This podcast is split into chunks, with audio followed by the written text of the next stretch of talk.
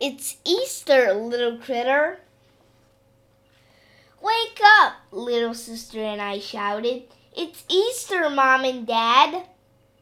We ran downstairs. The Easter Bunny brought us baskets and a big surprise. It was a real bunny. Little sister named him Egg. Happy Easter, Egg, I said. After breakfast, little sister and I helped make an Easter basket for Grandma and Grandpa. I tested the jelly beans to make sure they were okay. I made a special card just for Grandma. Egg wiggled his nose because he thought my card was funny.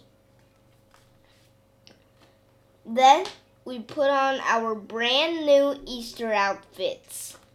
I got dressed all by myself. I even did my tie just like Dad.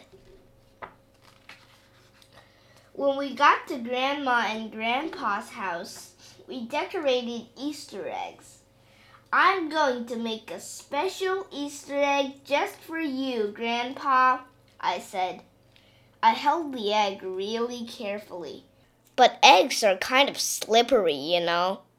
Coloring Easter eggs is fun. Finally, it was time.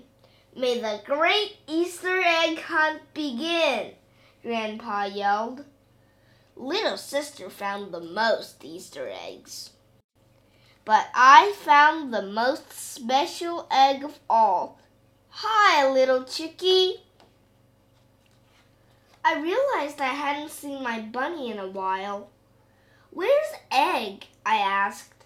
Everyone looked all over for Egg, but we couldn't find him anywhere. Finally, I found him. He had made a new bunny friend. Then we all sat down to Easter dinner. Happy Easter, everyone, I said. It was the most fun Easter yet.